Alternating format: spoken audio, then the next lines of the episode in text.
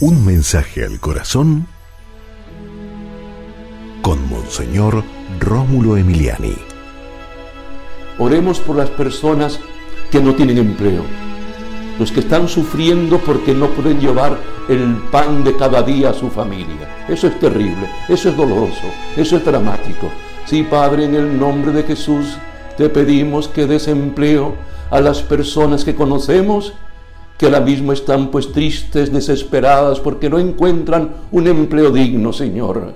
Padre en Cristo Jesús, que haya empleo para la gente, que tengamos un mundo más justo, donde podamos compartir más las cosas que tenemos y que haya oportunidades de empleo, Señor, para todos aquellos que lo necesitan. Sí, Padre en Cristo Jesús, bendice a los desempleados.